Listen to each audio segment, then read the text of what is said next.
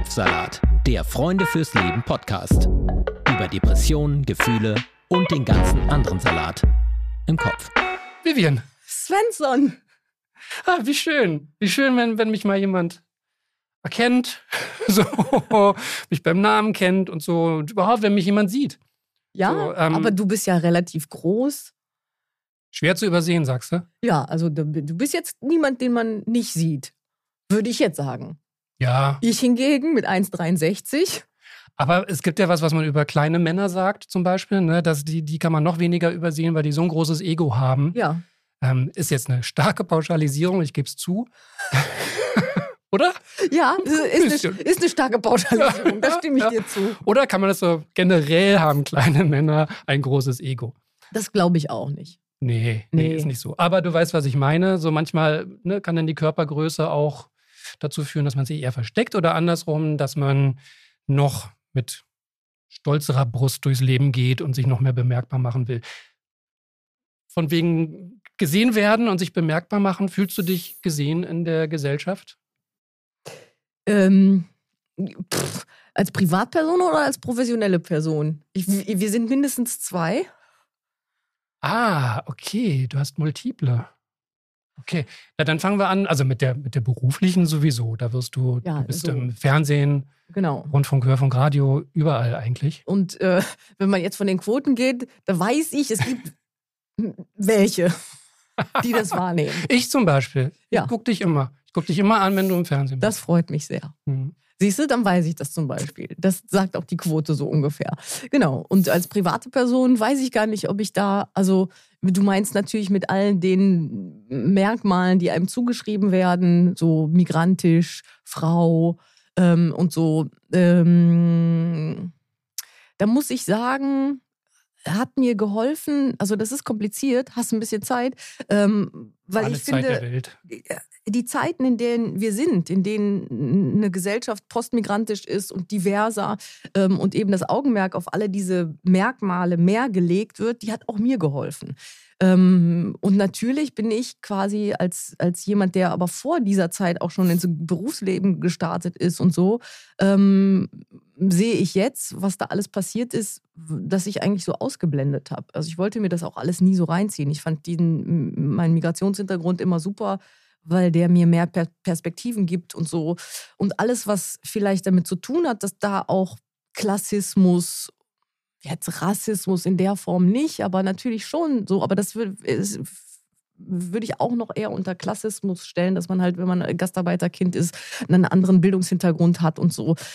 Das verstehe ich erst jetzt, wo wir das Vokabular haben in dieser Gesellschaft, was da alles gewesen ist und auch so ein Unwohlsein ähm, und auch diese Unsicherheit, ja, diese Leute, ähm, äh, also die ich ganz lange hatte und wo ich richtig gegen arbeiten musste. Ich muss aber sagen, das war super für mich. Also weil diese Unsicherheit und das Unwohlsein mich dazu gebracht hat, mir das mehr und mehr anzueignen. Und jetzt ist es meins. So, ich habe viel, also ne, ge- gearbeitet und, und, und irgendwie gelesen und die, diese Sachen und, und das war total gut. Ich verstehe aber, dass andere Leute, denen das nicht so entgegengebracht wird, die diese Unsicherheit einfach abhält, weißt du, die sind dann vielleicht nicht ähm, mo- motiviert oder, oder haben auch nicht die Kraft oder die, die Gelegenheit und dann auch die Ressourcen, das irgendwie zu machen. Also insofern, Entschuldigung, lange Antwort auf äh, eigentlich eine kleine Frage. Und das heißt, ich habe mich in den Aspekten eher nicht gesehen gefühlt und wusste auch nicht, dass ich das hätte verlangen können. Das weiß Mhm. ich aber heute. So. Und das ist das Gute an der Zeit, die sich ändert, die ja von vielen auch beredet wird, als jetzt, das ist ja so wahnsinnig kompliziert und alle Ansprüche und alle möglichen marginalisierten Gruppen und so. Und ich finde das sogar teilweise auch. Aber auf der anderen Seite muss ich eben sagen, dass das ein Besteck ist, was man mitnehmen kann, was viel auch hilft und verhindert. So und wahrscheinlich anderen hilft und auch mir geholfen hätte. Ja, ja, wie schön, oder? Eigentlich, also der, in der Hinsicht ähm, sehr schöne Zeiten, finde ich. Das, Ja, ja, ja. Also mindestens vielleicht nicht mehr auf das bezogen, nicht so schwer und stumm, wie sie waren. mhm, Ne? total. Und bei dir? Ähm, naja, ich bin ja als, als weißer Cis-Mann mittleren Alters, bin ich ja absoluter Teil der Mehrheitsgesellschaft. Insofern ist äh, vieles nach, vermeintlich nach mir ausgerichtet. Ähm, gleichzeitig äh, bin ich, fühle ich mich natürlich überhaupt nicht als Teil der Mehrheitsgesellschaft, weil ich ein Individuum bin und weil ich halt eben auch meine ganz eigene Geschichte habe Und alles, was man pauschalisierend äh, meiner Personengruppe zuschreibt, muss nicht zwangsweise mich ansprechen. Und das finde ich nämlich auch. Also ich habe Freundinnen, denen man von außen sagen würde, hier privilegierte, weiße Cis-Frau aus gutem Elternhaus. Und ich kenne aber deren persönliche Geschichte und sage so, das, was du durchgemacht hast, das soll man mal irgendjemand anderes also da, da, kann, also ne, persönliche Schicksale kann man halt da, was das angeht, nicht unbedingt aufwiegen. Und das wäre ja auch schön und ich meine auch selbst für die, ja, die eine traumatisierende Kindheit hatten, aber auch die werden ja mehr gesehen. Aber ganz egal, ne, was die dann noch für andere Merkmale haben. Also insofern wird ja auch das intersektional betrachtet. Also ja. Ja, absolut. Also das Thema Klassismus ähm, kommt, kommt mehr und mehr auch in den Diskursraum, was ich sehr gut finde. Und ähm, wir fangen an, genauer hinzuschauen, zu differenzieren. Und das, ähm, ja, ich, ich, ich begrüße das. Und ich glaube, also Pauschalisierung sind halt einfach immer, Achtung, pauschal nicht gut. Genau dann vergessen wir das, was wir gerade vorhin über kleine Männer gesagt haben und kommen zu einer Gruppe, die wir uns jetzt auch im Rahmen unserer äh, Sonderedition Suizidprävention hier bei Kopfsalat, eurem Podcast von Freunde fürs Leben, ähm, angucken, nämlich die LGBTQIA Plus Community. Ähm, die kann man nämlich ähm, und, und, muss man auch in diesem Komplex, gerade auch was, wenn es mit mentale äh, Gesundheit zu tun hat, auch nochmal speziell betrachten. Und da haben wir einen tollen äh, Gast heute und das ist der Roland Golzner. Hallo, herzlich willkommen. Hallo. und äh, wir, wir haben gerade vorher kurz gesprochen, wir dürfen dich Roli nennen. Genau.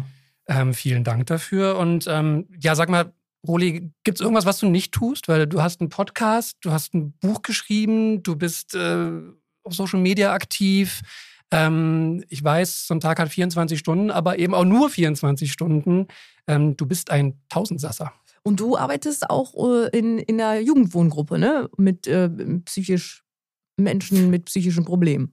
Generell psychiatrische Einrichtungen, genau. Also alle Altersgruppen von so, okay. 18 bis 80 haben wir alles. Mhm. Wir haben in deinem, in deinem Podcast ähm, gehört, dass, ähm, dass dir langfristige Ziele äh, in depressiven Phasen am meisten geholfen haben. Was waren das damals für Ziele, die du dir gesetzt hast und ähm, wie viele sind davon schon erreicht worden? Ähm, gab ganz unterschiedliche. Also zum Beispiel eben ein Buch zu veröffentlichen war jetzt ein ganz, ganz großes Ziel und ein ganz großer Traum von mir. Den habe ich mir jetzt dieses Jahr erfüllt.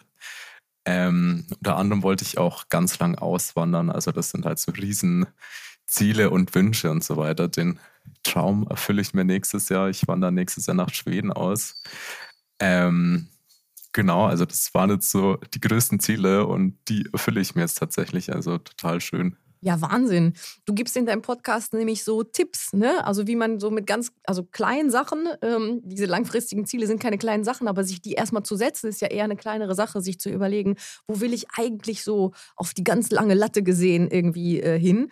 Ein anderer Tipp ist, sich mehr Zeit am Morgen zu nehmen. Also du sagst, Leute, steht eine halbe Stunde eher auf, ähm, weil ähm, und, und, ich weiß das total, weil ich gehe immer laufen vorher und mir ist aber auch klar geworden, als du das gesagt hast, ich mache das auch wegen Sport, aber vor allem um den Tag on my terms zu beginnen. Dann kann da noch keiner reinlabern. Ich weiß erstmal, muss erstmal feststellen, was habe ich überhaupt für eine Laune, höre meine eigenen Gedanken.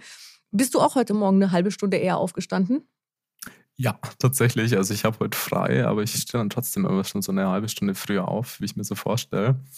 Und ich mache das auch generell immer so vor dem Frühdienst. Das ist zwar immer ziemlich früh, ich fange um halb sieben an. Ich muss eigentlich erst so gegen halb sechs aufstehen, aber meistens dann schon gegen fünf, um einfach mal noch so eine halbe Stunde für mich zu sein, so die Ruhe zum Genießen, bevor der Tag wieder ansteht. Also es tut mir auch jedes Mal einfach wieder total gut. Worum haben sich denn deine Gedanken heute Morgen in deiner halben Stunde gedreht? Boah, ich hatte heute so einen richtig komischen Traum und ich glaube, ich habe eine halbe Stunde erstmal über diesen Traum nachgedacht. Musste den ein bisschen sortieren, habe mir den ein bisschen aufgeschrieben und ja, das war so die halbe Stunde heute. Willst du erzählen, was das war? Boah, ich habe mich irgendwie mit meiner Schwiegerfamilie gestritten, also so ganz merkwürdig in diesem Traum. Und wir haben uns so richtig krass angeschrien und uns gegenseitig den Tod gewünscht und keine Ahnung, so richtig dramatisch. Keine Ahnung, was es zu bedeuten hat. Ich hoffe, das passiert nicht. Das ist gut. Das ist, das ist Konfliktlösung. Das ist ein guter Traum.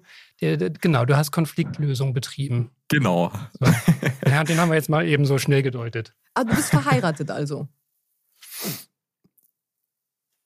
Sorry, jetzt hat es gerade gehakt. Du- Du bist also verheiratet, weil Nee, Schwiegerfamilie. ich, ich sage immer Schw- Schwiegerfamilie, wir sind nicht verheiratet, nee. Ach so, okay, aber die meint es sehr ernst. Okay. Offensichtlich. Wenn, wenn, wenn, du schon deiner Schwiegerfamilie im Traum den Tod an den Hals wünschst, dann ist es eine ernste Beziehung. Dann ist es sehr ernst. Dann ist da viel Liebe im Spiel auf jeden Fall. ja, oder? Okay.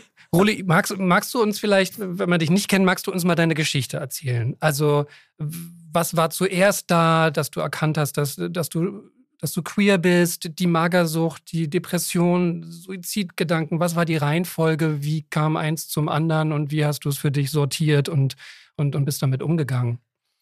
Ja, klar, ich kann euch mal so eine Kurzfassung geben. Ähm, hat eigentlich damals schon als Kind so ziemlich früh begonnen. So mit fünf, sechs ist meine Oma verstorben und das war so der erste prägende Schritt für mich irgendwie. Da kann ich mich noch ganz gut erinnern. Ähm, da war ich dann ziemlich depressiv als kleines Kind schon. Also ich habe tatsächlich dann den Wunsch geäußert, auch zu sterben und so weiter. Ich bin dann damals schon so in so eine Kindertherapie gegangen. Ich weiß jetzt gar nicht genau, wie man das nennt, weil mich der Tod irgendwie so mitgenommen hat, warum auch immer. Ähm, zur Schulzeit war ich dann schon so ein bisschen das dickere Kind. Also ich war einfach immer schon ein bisschen dicker als Kind. Ich bin so auf die Welt gekommen und da begann eigentlich schon so Grundschulzeit ein bisschen so das Mobbing, so man ist dicker, man ist anders, Kinder nehmen da nicht so viel Rücksicht drauf. Ähm, hat sich dann auch bis in die Realschulzeit gezogen. Also ich war immer dicker, Diäten folgten. Ich wurde danach, nach jeder Diät habe ich wieder mehr zugenommen als abgenommen. Man kennt ja so diesen blöden Kreislauf. Und genau, also das Mobbing war dann so in der Realschulzeit ziemlich schlimm. Also die, meine Mitschüler haben mich mit Stühlen beworfen, haben mir Haare ausgeschnitten, mich angebrannt, so pipapo, so ganz Ach du schlimme meine Sachen. Güte. Krass. Genau, also ganz prägende Zeiten eigentlich. Es war eine ganz schlimme Zeit für mich. Ähm, ich habe mich an das Mobbing gewöhnt, so in Anführungszeichen, weil ich einfach nicht wusste, wie ich jetzt damit umgehen soll. Ich wollte mir auch nie so Hilfe suchen, so von Lehrern und so, weil ich halt auch irgendwie dachte, das macht schlimmer. Rückblickend gesehen hätte ich es einfach machen sollen, aber in dem Moment, man ist jung, man weiß nicht, was man machen soll. Ähm, 2015, da war ich dann 15, da hat sich meine beste Freundin zusätzlich noch ihr Leben genommen. Das war dann auch noch ganz schlimm für mich und da hat dann so meine Depression richtig schlimm angefangen. Ähm, da folgte dann der erste Suizidversuch. Zu der Zeit habe ich versucht, mir Therapien zu suchen und so weiter, habe leider keinen Platz bekommen. Und so ging es dann eigentlich weiter. Irgendwann habe ich meinen Realschulabschluss dann abgeschlossen, dachte, jetzt kann es nur besser werden. Und in meiner Ausbildung ging das Drama mit Mobbing von meinem Chef dann eben weiter. Der hat dann angefangen, Schlüssel auf mich zu werfen, weil ich zu dick bin und keine Ahnung. Ähm, und dann kam ein Satz auf der Weihnachtsfeier, den habe ich ganz genau noch im Kopf. Da hat er vor mir zu unserer Reinigungskraft eben gesagt, der Roland ist zu fett, der muss schneller arbeiten. Und ab diesem Satz dachte ich mir dann, ich mache jetzt diese Neujahresdiät, zwar ab dem 1.1. so dieses klassische Denken. Und da begann dann so meine Essstörung. Also innerhalb zwei, drei Monaten war ich komplett in der Magersucht schon drin. Also es konnte halt einfach nicht schnell genug gehen, diese Diäten und das Abnehmen. Und da war ich dann richtig krank. In dieser Zeit zwischen 2015 und 2019 waren bestimmt drei, vier, fünf, sechs weitere Suizidversuche. Und dadurch hat sich eine Angststörung, eine Magersucht und eben Depression entwickelt. Und so habe ich mich dann einfach weiter durchgekämpft irgendwie und bin dann im Internet irgendwann so auf das Journaling gestoßen, woraus auch jetzt mein Buch besteht. Und das war so in dem Moment so meine einzigste Hilfe, die mir irgendwie helfen konnte, ohne eine Therapie eben. Und so habe ich mich bis jetzt weiter durchgekämpft. Mir geht es jetzt viel besser. Und ja, das war so die kleine Kurzfassung. Okay. Sehr, sehr intensiv. Magst du kurz erklären, Journaling, was, ähm, was das ist? Journaling ist so eine Art Tagebuch führen. Also man lässt so viele Sachen Revue passieren, was am Tag zum Beispiel passiert ist. Und man schreibt es halt einfach handschriftlich auf, finde ich zum Beispiel viel besser, wenn man es einfach zur Hand hat. Und man kann so seine Gedanken einfach viel besser sortieren und reflektieren und einfach mal Tage zurückschauen und sehen, hey, so schlimm war es vielleicht gar nicht. Jetzt ist es viel besser als vor drei Tagen. Also es gibt auch positive Tage und nicht nur negative Tage. Und das hat mir zu den Zeiten total geholfen. Ich mache es immer noch. Jetzt hast du ähm, von deiner der Geschichte deiner mentalen Gesundheit erzählt, aber die Tatsache, dass du homosexuell bist, hast du gar nicht erwähnt. Also hat das quasi jetzt oder es trägt ja nicht dazu bei zum Problem, dass, dass du homosexuell mhm. bist, sondern der Umgang der, äh, deiner, der Umgebung damit. Welche Rolle hat das denn gespielt? Ähm, ich wusste es eigentlich immer schon, also schon als Kind, bestimmt mit sieben, acht Jahren, wusste ich schon, hey, irgendwas ist anders mit mir. Ich, ich weiß nicht, ich habe immer schon diese Unterwäsche-Models eher von den Typen angeschaut, statt von den Frauen, so richtig klischee-mäßig. Also ich wusste eigentlich schon immer, aber man wollte es auch irgendwie nie so wahrhaben, wenn man lebt halt eben in einer heteronormativen Welt und man möchte halt einfach nicht anders sein und noch mehr ausgegrenzt werden. Ähm, ich habe mich mit dem Thema ganz wenig befasst tatsächlich, weil das halt auch sozusagen ein Problem war, das, das ich noch hatte. Also Problem, das klingt blöd, aber für viele ist es halt einfach ein Problem, das zu erkennen, das wahrzunehmen, dass man halt einfach schwul ist. Und ähm, ich hatte eigentlich mein Coming Out erst mit ich bin jetzt 23, ich glaube, so mit 20 habe ich es einer Freundin erzählt. Das war so die erste Person. Ähm, und ganz öffentlich ist es jetzt eigentlich erst so seit letztem Jahr tatsächlich. Ähm, da habe ich so Familie, Oma, Opa und allen erzählt. Ähm, bei meiner Familie war es tatsächlich zum Glück nie ein großes Problem, wie es auch sein sollte. Ne? Ähm, die haben mich da eigentlich total unterstützt. Klar, es ist für alle immer ein bisschen komisch am Anfang, weil es halt einfach was anderes ist. Ähm, aber es war jetzt nie irgendwie ein Problem in meiner Familie. Was, was so auffällt bei dem, was du, was du erzählst, es sind ja alles Dinge, die von außen an dich herangetragen werden. Ne? Du hast ja, ja. zu keinem Zeitpunkt gesagt, ich habe mich nicht wohlgefühlt äh, mit, mit meinem Körper, ähm, ich habe mich nicht wohlgefühlt mit meiner Homosexualität oder irgendwas, sondern es war ja alles Aspekte. Naja, bis auf diese Depression mit der Oma, ne? Diese Traurigkeit über den Tod und, äh, und, mhm. und, das, ne? Das, das ist wahrscheinlich etwas, was in dir gewachsen ist. Aber dann, mhm. was wahrscheinlich, also, oder erklär doch selbst, davon ausgehend, ja, hat das wenn es quasi nur dabei gewesen wäre und der Rest deiner Klasse nicht so dumm gewesen wäre, ähm, wärest du dann damit klargekommen, glaubst du? und auch, Entschuldigung, auch ungeschulte Lehrkräfte. Ne? Also das Klar. ist ja, weil du auch gesagt so, hast, ja, du, du, hast dich dann damit irgendwie arrangiert mit dem Bullying. Ähm, da, dafür sind ja eigentlich natürlich irgendwie auch Erwachsene da und das ist nicht die Aufgabe der, der, der Kinder, so eine Situation zu handeln. Mhm. So, also auch da offenbar kein, kein Bewusstsein. Nee, auf keinen Fall. Ähm, also wäre das mit meiner Klasse nicht gewesen, wäre ich natürlich viel bewusster damit umgegangen wahrscheinlich. Also dann wäre halt nicht noch was dazugekommen, noch eine andere Baustelle. Mhm. Dann hätte ich mit diesem Tod von meiner Oma vielleicht auch ein bisschen besser abschließen können. Ähm, ich habe bis heute total die Verlustängste deswegen dazu bekommen. Also immer so diese riesengroße Angst, irgendjemanden zu verlieren und so weiter. Ähm, aber um das Thema mit der Homosexualität, ich hatte nie ein Problem damit tatsächlich. Also ich habe mich auch nie unwohl damit gefühlt. Ähm, für mich war es halt einfach so. Natürlich findet man es im ersten Moment irgendwie komisch, anders zu sein. Aber für mich war das persönlich nie so ein großes Problem. Also ich stand auch immer ganz dazu. Ich habe das nie so an die große Glocke gehängt oder sowas. Für mich war es halt einfach so und für mich ist es gut so.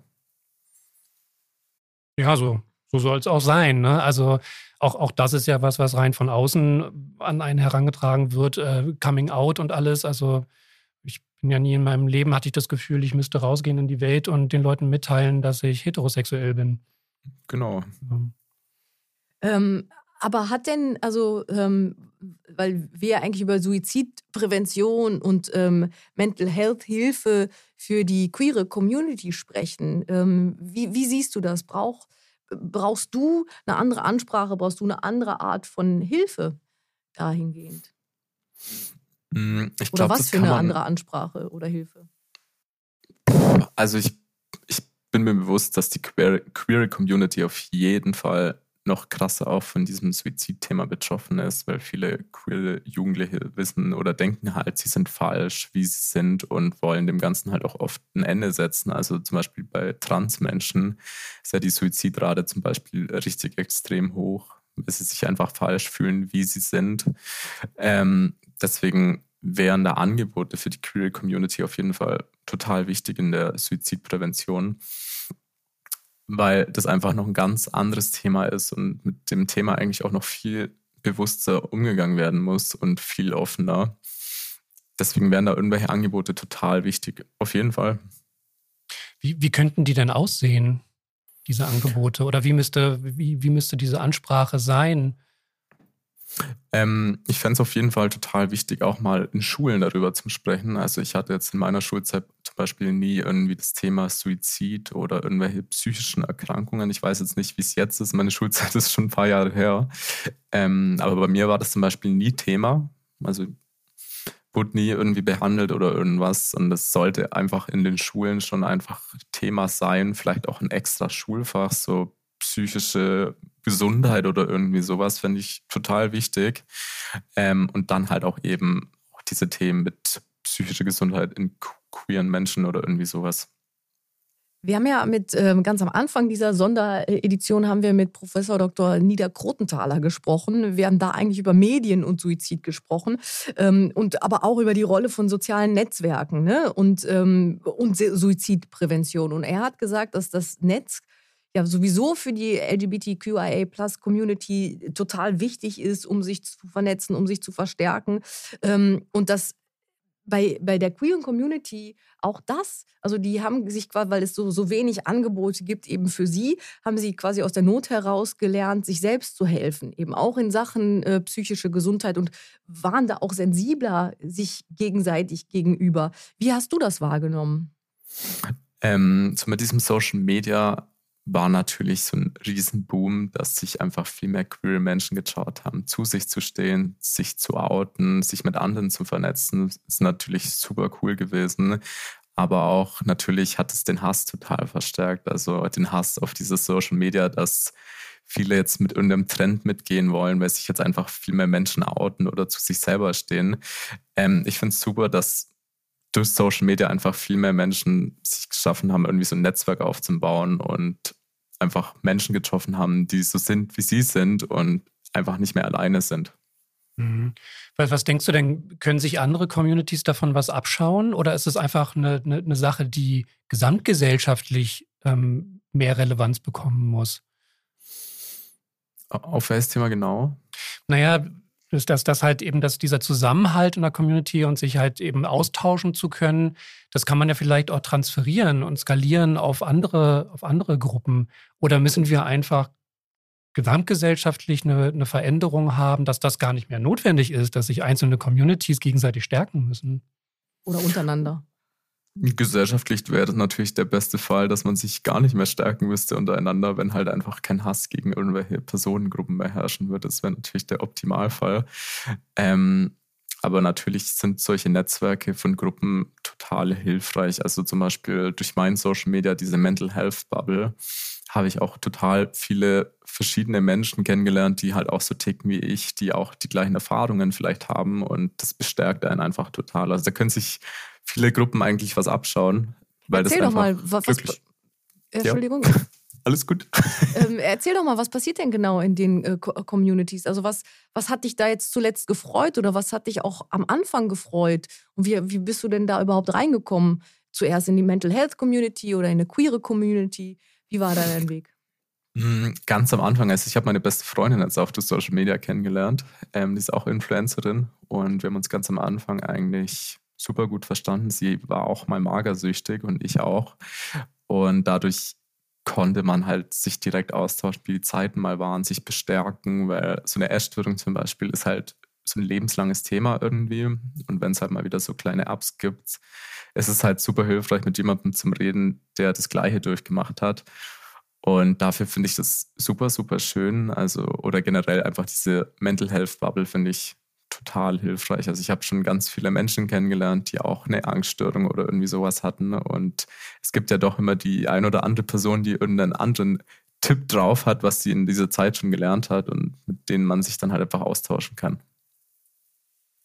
Erstaunlich, ne, dass es darüber dann keine, keine offiziellen Informationsmaterialien gibt, sondern dass es dann auf dem Wege ähm, passieren muss. Ja. Ja, kann man eigentlich nur zustimmen. War auch keine konkrete Frage. Aber ich, ich, ich verstehe immer noch nicht so ganz, wie du da so navigierst, wenn du, also von Anfang an, wie bist du denn da überhaupt reingekommen äh, in diese Mental Health Bubble? Ähm, und und was, was, was passiert da untereinander? Erklär uns das nochmal. Nimm uns mal mit in so einen Alltag von Mental Health Bubble, bitte. Wie bin ich da reingekommen? Also, boah, das ist eine gute Frage. Ne? Also ich habe damals einfach mit meinem Content eben so angefangen und dann scrollt man halt eben das Social Media und sieht halt einfach irgendwelche Creator, die halt das Gleiche so irgendwie machen oder über das gleiche Zeug reden. Und ich weiß nicht, man connectet sich, man, man kommentiert halt bei der Person mal irgendwie, die kommentiert bei dir mal, dann schreibt man mal und irgendwie entsteht da ruhig halt einfach so eine kleine Connection. Und die Person kennt halt auch eine Person, die auch das macht. Ich kenne vielleicht noch eine andere Person, die das macht. Und die tauschen sich, tauschen sich dann halt auch wieder aus. Und dadurch entsteht so ein bisschen diese Bubble. Das ist total schwer zu erklären. Ähm, genau. Und wie sieht so ein Tag in der Mental Health Bubble aus? Ist, da kann jeder Tag unterschiedlich sein eigentlich. Also manchmal tauscht man sich mit Menschen aus, manchmal nicht. Also das ist ganz unterschiedlich. Ich weiß gar nicht genau, wie ich das erklären soll. Gibt es, ähm, gibt es Begegnungen, die über Social Media stattgefunden haben und ähm, wo, wo es zu analogen Begegnungen kam danach? Also habt ihr euch so vernetzt, dass es, äh, ähm, dass ihr in der gleichen Stadt seid und, und euch getroffen habt? Oder, oder ist das ähm, virtuell sozusagen geblieben? Unterschiedlich eigentlich auch. Also man versteht sich mit manch, manchen Creatoren einfach besser als mit anderen. Also ich habe mit vielen enge Freundschaften bekommen, aber manche waren halt eigentlich auch vielleicht bloß so eine Eintagsfliege. Man hat sich dann mal getroffen und das hat halt einfach nicht gematcht. Also wie im echten Leben auch. Äh, mit manchen matcht man einfach besser, die trifft man dann vielleicht häufiger und manche halt nicht. Und manche bleiben halt generell dann einfach nur per Handy. Mhm. Ja, manchmal kann man ja auch aus, aus kurzzeitigen Begegnungen irgendwie viel rausziehen und, und ist das trotzdem eine Bereicherung. Ist ja Definitiv, total gerechtfertigt. Ja. Ja. Und dann hast du dir selber geholfen. Ähm, du hast ja gerade schon gesagt, durch dieses Journaling, ne? Irgendwie, weil du dann, das ist wie so ein wie so eine neutrale Messeinheit, wo man sehen kann, objektiv, hey, es ist nicht mhm. immer so schlecht, wie es mir in dem Moment vorkommt. Das hast du dir dann quasi selber beigebracht durch dieses Tagebuch schreiben. Was möchtest du davon weitergeben, auch mit deinem Buch? Und, und wie, wie macht man das richtig? Ähm, richtig oder falsch gibt es bei Journaling eigentlich nicht. Also mein Buch ist es zum Beispiel unterteilt in ein paar Kapitel. Also es ist zum Beispiel erstmal die Erkenntnis. Die Erkenntnis sind dann zum Beispiel eher so die negativen Gedanken, so wie die Bestandsauf Bestandsaufnahme. Die Erkenntnis ist nicht das erste Kapitel. Ich rede Scheiß von meinem eigenen Buch.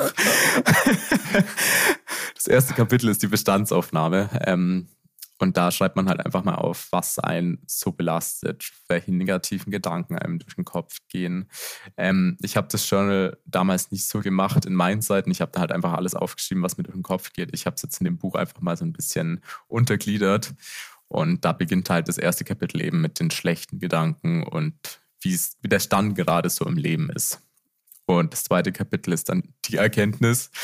Ähm, da schreibt man dann einfach auf, was man vielleicht durch diese schweren Zeiten lernen konnte, wie man damit umgeht, was passiert ist, also so die schlechten Zeiten ein bisschen Revue passieren lassen. Dann kommt der Heilungsprozess, das ist auch einfach so ein paar hilfreiche Sätze, was die Heilung eben irgendwie beeinflussen könnte, wie die Heilung ablaufen könnte. Das sind keine professionellen Tipps oder irgendwas, das sind einfach, wie gesagt, nur Gedanken, die einem so durch den Kopf schwören, die man eben aufschreiben soll. Und das letzte Kapitel ist eben die Zukunft, wie man sich das eben vorstellt. Also wie man sich eine glückliche Zukunft vorstellt, wie man sich eine glückliche Zukunft eben gestalten kann, dass es nicht mehr so kommt, wie es zum Beispiel in der Bestandsaufnahme mal war. So ist das Journal, aber jedes Journaling, was man macht, kann einfach unterschiedlich sein. Also man kann zum Beispiel jeden Tag reinschreiben, drei positive Dinge, die mir heute passiert sind oder drei negative Dinge, die heute zum Beispiel waren, um die vielleicht am nächsten Tag anders zu machen, dass man vielleicht einen anderen Sichtblick drauf hat. Also das ist, es gibt kein richtig oder falsch. Man kann einfach aufschreiben, was einem durch den Kopf geht und diese Gedanken halt einfach ein bisschen reflektieren.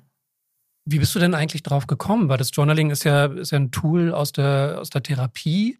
Ähm, wie hast du das für dich entdeckt? Ich habe es im Internet nachgelesen. Da gab es damals diese App Tumblr. Ich weiß nicht, ob das ein Begriff ist. Ähm, da habe ich das damals irgendwo gelesen, dass irgendjemand journalt und so ein bisschen Internetrecherche und dann bin ich da drauf gekommen. Das ist ja nicht mal Selbsttherapie. Hast du das mal gemacht? Ich habe das mal gemacht eine Zeit lang, ja. Also, also, auch, auch so, so andere Tools, ne, was du gerade beschrieben hast. Also da gibt es ja auch, du, du trägst ein paar Bohnen in der einen Hosentasche und für jede gute Sache, äh, die dir an dem Tag passiert, packst du eine von den Bohnen in die andere Hosentasche und am Abend weißt du dann irgendwie, ah, da sind ein paar sind ein mhm. paar gute Situationen begegnet am heutigen Tag. Ja, weißt du, was mir, ich wüsste am Abend nicht mehr, shit, welche Tasche war denn jetzt die, die, wo die Bohnen am Anfang drin waren und welche war denn die, wo ich die am Ende hin tue? Dann würde ich da stehen so, äh. Du kannst ja aufschreiben vorher. Ja. Aufschreiben, ne? Ja. Nee, aber ich habe also auch, ich habe als äh, äh, schon als Mädchen angefangen ähm, zu schreiben, Tagebuch. Und ähm, also das ist, äh, Gott sei Dank, hilft mir meine Intuition oft im Leben, so wie das ist mit diesem Aufstehen, Laufen gehen. Das habe ich auch irgendwann einfach angefangen und gemerkt, das ist total mein Ding. Und ich merke, wie gut es ist, wenn meine Gedanken erstmal laufen können, buchstäblich, ja, irgendwie am Anfang des Tages. Und mit dem Schreiben war es genauso. Und vielleicht ist das auch, ich meine, Tagebuchschreiben ist ja eigentlich auch so ein, also jetzt früher hätte man so klischeemäßig gesagt, ist so, so, ein, so ein Mädchending, ja, irgendwie so. Und äh, wir früher in unserer Klasse ähm, haben das auch nicht nur das gemacht, dass jede Tagebuch geschrieben hat, sondern wir haben uns auch seitenweisen, neun Seiten nach der Schule in so ein Heft immer Briefe geschrieben. Aber ich habe eben hinterher äh, festgestellt, ich habe das dann auch später, habe ich nur noch aufgeschrieben, wenn es mir schlecht ging. So, wenn ich irgendwas bewältigen musste, habe ich gedacht, ich muss jetzt mit meinen Gedanken irgendwo hin. Ähm, und jetzt, ein Glück hast du mich wieder daran erinnert, dass ich das früher mal gemacht habe, weil ich habe das schon jetzt länger nicht mehr gemacht und dachte, das ist aber total gut. Ich habe das ja eigentlich auch immer gemacht. Ähm, und ich glaube aber auch, dieses Schreiben mit den anderen Freundinnen und so, dass das total viel umgewälzt und, und, und, und gut gemacht hat und einen genau in dieser Zeit, in der Pubertät, total gut aufstellt. Ja, also das ist ja wirklich was komplett Reinigendes irgendwie. Und es ist so, wir haben äh, auch schon mal darüber geredet, dass dieses Reden irgendwie, mit dem man es ausspricht, das ist ja auch das Gute, wenn man mit Freundinnen und Freunden spricht, dann ist es auf einmal nicht mehr so so, so ein riesiges Gespenst in dem eigenen Gehirn, das einen plagt und womöglich noch nachts und so, sondern dann ist es einfach so, ach so, ja, das ist es, ja, irgendwie so. Mhm. Also ähm, deswegen hat, danke, Roli. Wann hast du denn aufgehört damit, mit dem, mit dem Tagebuch? Ja, eigentlich als das mit der äh, Arbeit und so dann irgendwie krasser wurde. Früher war ich viel, viel unterwegs auch und habe dann immer im Zug äh, zum Beispiel geschrieben, wenn man auch ne, unterwegs irgendwie und dann hat man so Zeit und dann weiß man nicht eh nicht, was man machen soll und merkt und kaut dann auch auf den eigenen Gedanken rum. So je tighter meine Tage wurden, mhm. desto weniger habe ich Zeit irgendwie das und dann ist mir zum Beispiel dieses Laufen gehen irgendwie wichtiger. Vielleicht auch nicht jetzt, wo mich Roli wieder daran erinnert hat, vielleicht ja auch ja, nicht. Verdammtes Erwachsenwerden, ne? Ja, also ja, es kommt die Arbeit ins, äh, irgendwie ins Leben und, und dann eben auch vielleicht Familie, Kinder, also alles Dinge, die natürlich ihre Zeit und ihre Aufmerksamkeit benötigen und die Aufmerksamkeit für sich selber, die gerät immer mehr ja, in ja, den Hintergrund. Total. Aber das wäre dann die halbe Stunde morgens, ne, die man sich selber Zeit nehmen sollte. Wäre Journaling zum Beispiel eine super Option. Schreibst du morgens oft oder? Ja, meistens morgens. Und Stichwort Arbeit und welchen Raum das im Leben einnimmt, alles, also oder vieles, was du jetzt gerade beschrieben hast, sind ja Dinge, die du, wenn ich es richtig verstehe, eher in deiner Freizeit machst und du gehst aber einer beruflichen Tätigkeit auch nach, richtig? Genau. Magst du davon was erzählen, was du da tust? Genau, also ich arbeite jetzt als Assistenzkraft in einer psychiatrischen Einrichtung. Da leben einfach Menschen, denen, die einfach wieder erlernen wollen, irgendwie so einen geregelten Lebensalltag zu erlernen. Also so eine Art Wiedereingliederung. Also wir sind jetzt keine geschlossene Psychiatrie, sondern eben ein Wohnheim für psychisch kranke Menschen. Und mit den Menschen machen wir halt einfach die ganz in Anführungszeichen normalsten Dinge für Menschen ohne psychische Einschränkungen sind die normal, für diese Menschen nicht. Und wir machen halt, keine Ahnung, wir kochen zusammen, wir gehen zusammen zu Arzt, nehmen, wir stellen zusammen Medikamente, wir backen, wir spielen Spiele, wir gehen baden und so weiter. Also wir unterstützen halt einfach diese Menschen dabei, ihr Leben wieder irgendwie ein bisschen geregelter zu bekommen. Also es ist ein total schöner Job, kann ich jedem empfehlen. Es macht total Spaß. Es gibt einem selber auch extremst viel. Und ich bin auch total traurig, dass ich dabei halt nicht mehr sein werde, weil das wirklich der schönste Job war, wo ich je war. Also geht in die Pflege, Leute. Macht Spaß. Wie bist du denn da hingekommen? Äh, total aus Zufall. Also ich habe eine Ausbildung als Bürokaufmann. Ich war zuvor, glaube ich, zweieinhalb Jahre in einer Steuerkanzlei. Der schlimmste Job meines Lebens. Total trocken, kann ich keinem empfehlen. Ähm, und dachte mir, ich muss jetzt einen Cut machen. Der Job macht mich so depressiv. Ich werde da nicht glücklich. Und dadurch, dass ich in dieser Zeit auch auf Social Media so angefangen habe, über psychische Erkrankungen zu sprechen, dachte ich mir, wieso mache ich das denn nicht auch als Job sozusagen? Und ja, habe ich mich da beworben als Quereinsteiger und habe zwei Monate später dort angefangen und ja. Du, du, hast gerade was Interessantes gesagt, was man immer wieder hört äh, von Menschen, die in sozialen Berufen tätig sind, nämlich es bringt einem selber auch so viel. Ähm, was, was ist denn das konkret? Was ziehst du für dich aus dieser Arbeit heraus? Hm, ich gehe jeden Tag nach Hause und hatte nicht das Gefühl, dass ich jetzt arbeiten war, sondern dass ich was Gutes getan habe. Also zum Beispiel im Vergleich im Büro habe ich halt für meinen Chef gearbeitet, dass Geld in diesen Laden kommt. Und jetzt eben im sozialen Bereich helfe ich halt einfach den Menschen dabei, dass sie glücklich sind, dass es ihnen besser geht. Und das tut einem selber ja auch total gut, wenn man jetzt weiß, hey, ich habe heute irgendeinen Menschen zum Lachen gebracht oder sowas. Das macht einen selber ja auch total glücklich. Und das finde ich einfach so schön an dem Job. Mhm. Lernst du dabei auch Tools wiederum für, für dich, die du auf dich selber anwenden kannst, auf deine Situation? Definitiv. Also in diesen zwei Jahren, wo ich da jetzt schon bin, habe ich echt sehr viel über mich selber auch gelernt. Also so mit Stresssituationen zum Beispiel selber umzugehen oder einfach auch viel mehr über diese psychischen Erkrankungen, wo man halt einfach nicht so genau wusste, hey, was ist das eigentlich? Ähm, ich schaffe es jetzt viel besser, mich zum Beispiel abzugrenzen und Nein zu sagen und mich durchzusetzen. Also man lernt super, super viel in diesem Job. Und du hast jetzt gerade gesagt, du hast ja eigentlich schon vorher quasi mit deinem Mental Health Blog und Posts angefangen. Ähm, wie versuchst du deinen Followerinnen und Zuhörerinnen und Zuschauerinnen da zu helfen? Was ist dein Konzept? mein Konzept habe ich keins tatsächlich. ich mache das, was, mit dem ich mich gerade wohlfühle. Also ich, ich habe gerade dieses Jahr so eine Reihe gestartet mit Gründen dafür am Leben zu bleiben. Da passiert zum Beispiel jeden Tag ein Grund, der sich für mich lohnt, am Leben zu bleiben und vielleicht inspiriert es irgendjemanden, der gerade keinen Grund hat. Ähm, ich versuche irgendwie so ein bisschen diese psychischen Krankheiten zu entstigmatisieren, dass sich Leute nicht mehr denken, hey, ich bin komisch, weil ich das und das habe. Ähm, einfach ein bisschen Offenheit dafür schaffen. Und ich glaube, das tut vielen Menschen gut, wenn jetzt irgend so ein Typ mal daherkommt und sagt, hey, das, du bist nicht schlimm, nur weil du jetzt Depression hast. Ich finde das äh, so beeindruckend, weil du hast ja am Anfang beschrieben, du hast ja einige, einige Struggles, mit denen du zu tun hast, da die Kraft aufzubringen und rauszugehen und zu sagen, okay, aus der Situation heraus fange ich jetzt an, anderen zu helfen. Also das ist ja, ist ja ein enormer Kraftaufwand, das ist ein Zeitaufwand und es ist ein Kraftaufwand. Woher nimmst du die, diese, diese Energie? Weil ich es mir selber tatsächlich irgendwie so als, es war auch damals so ein kleiner Wunsch von mir eben, so ein, dass ich einfach anderen Menschen mal helfen kann. Wenn ich diesen Scheiß überwunden habe, will ich anderen helfen. Also ich wollte aus meiner größten Schwäche eigentlich meine größte Stärke machen und das habe ich jetzt gemacht. Ich will einfach Menschen helfen und da opfere ich jede Zeit und das macht mich halt selber auch. Das erfüllt mich einfach, wenn ich anderen Menschen helfen kann, auch wenn viel Zeit dafür drauf geht, wenn ich manchmal selber zurückstecke dafür.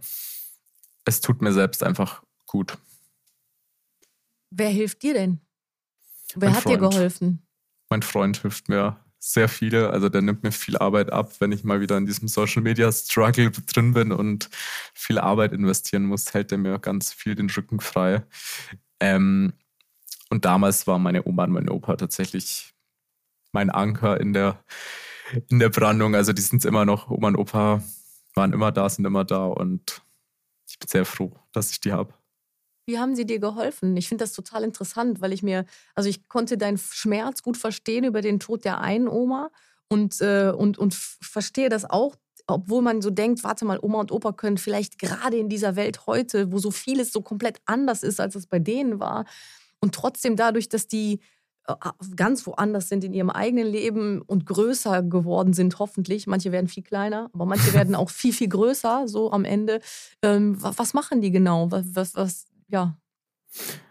Nicht viel tatsächlich. Also meine Oma und mein Opa haben keinen Plan von irgendwelchen psychischen Erkrankungen oder irgendwas. Die sind da ja gar nicht in der Thematik drin. Es ist ja bei der älteren Generation oft so, dass sie da nicht viel davon wissen. Ähm, sie sind einfach da. Also sie geben mir halt einfach das Gefühl, dass ich richtig bin, so wie ich bin und dass ich mich nicht für irgendwelche Menschen verändern muss. Also die haben mir noch nie das Gefühl gegeben, dass ich falsch bin. Und das ist eigentlich das Schönste daran, dass ich bei meiner Oma und bei meinem Opa immer schon die Person sein konnte, die ich eben sein möchte. Wow, klingt so einfach, ne? Einfach da sein und, ähm, und, und Menschen so annehmen, wie sie sind und nicht in Frage stellen und Wow, warum ist das alles so kompliziert? Was ist mit den Menschen los? Total. Aber was machst du denn? Rufst du die an irgendwie so oder bist du dann, dann als, als es dir sehr schlecht ging, bist du dann immer hingegangen und Oma oder Opa haben was zu essen gekocht? Also manchmal ist es ja auch nur das. Ich habe ganz oft so in meiner Jugend bei meiner Oma und bei meinem Opa übernachtet. Also so gefühlt jedes Wochenende habe ich bei denen geschlafen. Die haben damals, als ich noch da gewohnt habe in der Nähe, zwei Minuten von mir entfernt gewohnt und dann bin ich halt einfach immer rüber, habe zwei Nächte bei denen geschlafen. Dann gab es mein Lieblingsessen, die Kartoffelwiescht aus Bayern. und da ging es mir dann eigentlich immer direkt besser. Wie ist denn so generell dein, dein aktueller Zustand? Ähm, du sagst, du bist, du bist stabil. Wie gehst du durch den, durch den Tag? Was gibt dir, was gibt dir Hilfe? Was gibt dir Struktur? Und ähm, wie ist der aktuelle Status? Der aktuelle Status ist eigentlich echt gut.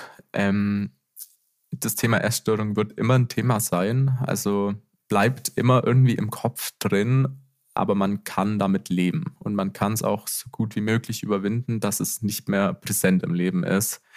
Und ich bin jetzt gerade an dem Punkt, an dem es vielleicht nur noch 30 Prozent präsent in meinem Leben ist. Es ist immer noch irgendwie so ein bisschen im Hinterkopf, aber es beherrscht mich nicht mehr mein Leben. Und ansonsten gehe ich echt glücklich durchs Leben tatsächlich. Also dieses Jahr war eines der schönsten Jahre in meinem Leben. Es war echt ein super, super schönes Jahr. Und ja, es steht eigentlich gerade nichts im Weg. Ich bin dauergestresst, wie immer halt. Das ist so ein Normalzustand bei mir. Aber ansonsten geht es mir echt gut. Und jetzt willst du auswandern nach Schweden im nächsten Jahr. Warum? Was machst du da denn dann?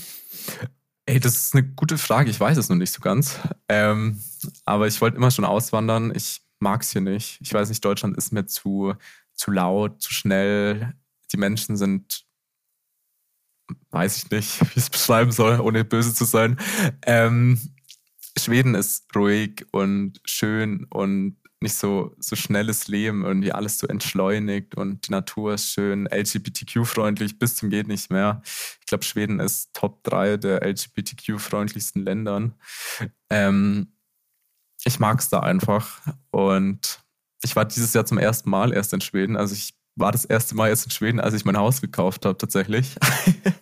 Wow, Gratulation. Ähm, und dieses Jahr waren wir dann dreimal. Mein Freund war schon ganz oft in Schweden und der hat mich jetzt von dem Land so begeistert. Und deswegen schaue ich mal, was ich da mache. Ähm, Im März werden wir auswandern. Ähm, ich habe schon geguckt nach ein paar Pflegeheimen in der Nähe. Vielleicht mache ich da wieder was. Oder ich konzentriere mich jetzt mal komplett auf Social Media. Vielleicht bringe ich noch ein Buch raus. Mal gucken, was gerade so im Hintergrund läuft. Ähm, genau, mal schauen. Ich lasse es auf mich zukommen. Du hast es gerade gesagt, Schweden ist in den Top 3 der LGBTQIA äh, freundlichen Ländern. Weißt du, wie sich das bemerkbar macht? Was, was, was machen ihnen besser?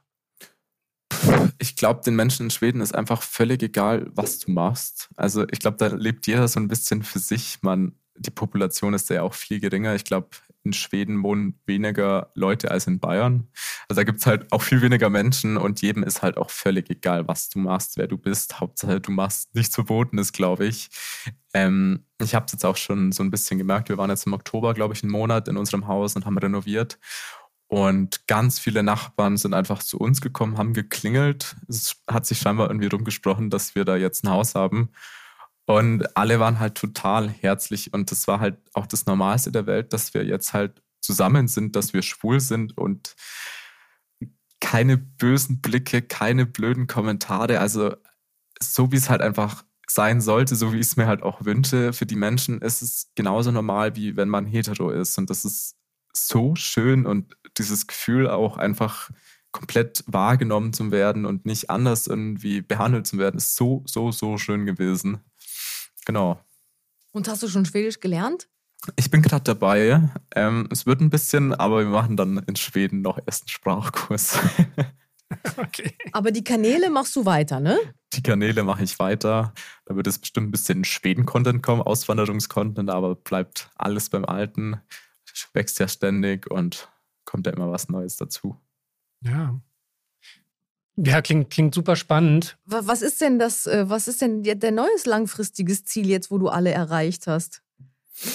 Tatsächlich jetzt erstmal so die Auswanderung, so ein bisschen da mein Leben in den Griff zu bekommen, vielleicht ein paar neue Routinen zu schaffen, vielleicht fange ich mit Yoga an, keine Ahnung, einfach so ein bisschen mein Leben umzukrempeln, mal so ein bisschen in das Ungewisse zum Stürzen. Ich bin immer so ein Mensch, der äh, total viele Sicherheiten braucht, eben auch wegen der Angststörung. Und das versuche ich jetzt einfach damit so ein bisschen zu überwinden. Ich gehe in ein fremdes Land, ich kenne die Sprache nicht, ich habe keinen Job da.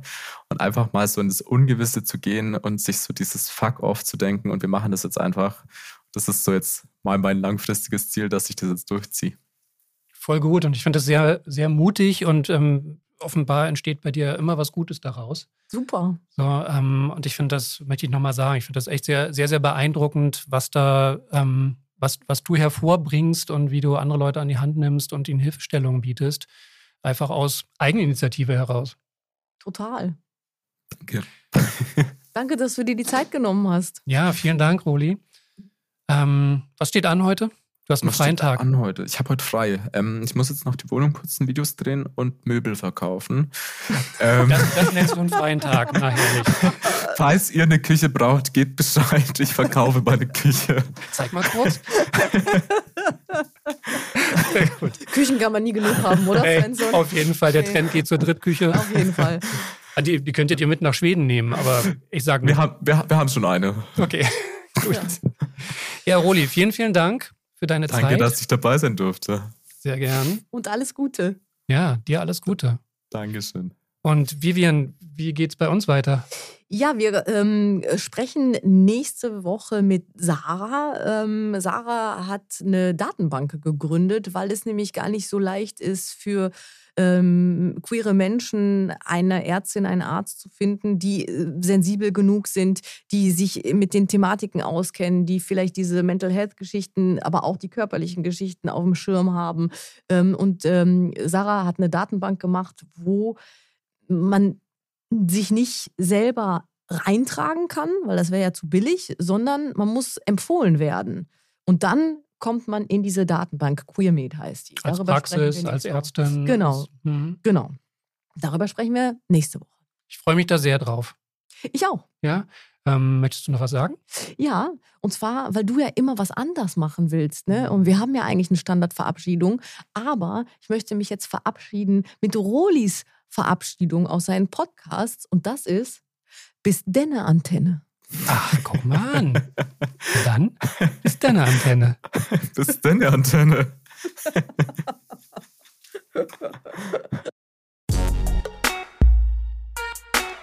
Wenn ihr euch nicht sicher seid, ob ihr selbst unter einer Depression leidet oder Freunde, Verwandte und Bekannte, dann geht zum Hausarzt. Infos zu weiteren Anlaufstellen und Krisenberatungen findet ihr auf der Homepage von Freunde fürs Leben auf frnd.de. Dort könnt ihr den Verein und damit auch diesen Podcast mit Spenden unterstützen. Diese Folge ist Teil unserer Sonderedition Suizidprävention. Dieser Themenschwerpunkt wird durch das Bundesministerium für Gesundheit aufgrund eines Beschlusses des Deutschen Bundestages gefördert. Wenn euch unsere Themen interessieren, dann hört doch auch mal in den anderen Podcast von Freunde fürs Leben rein. In Bar Talk spricht Moderator Markus Kafka mit prominenten Gästen über schwierige Themen wie Depressionen und Suizid. Aber auch über Lebensfreude, Inspiration und die Reise zu sich selbst. Bar Talk gibt's überall, wo es Podcasts gibt und auf der Homepage von Freunde fürs Leben unter frnd.de/slash podcast.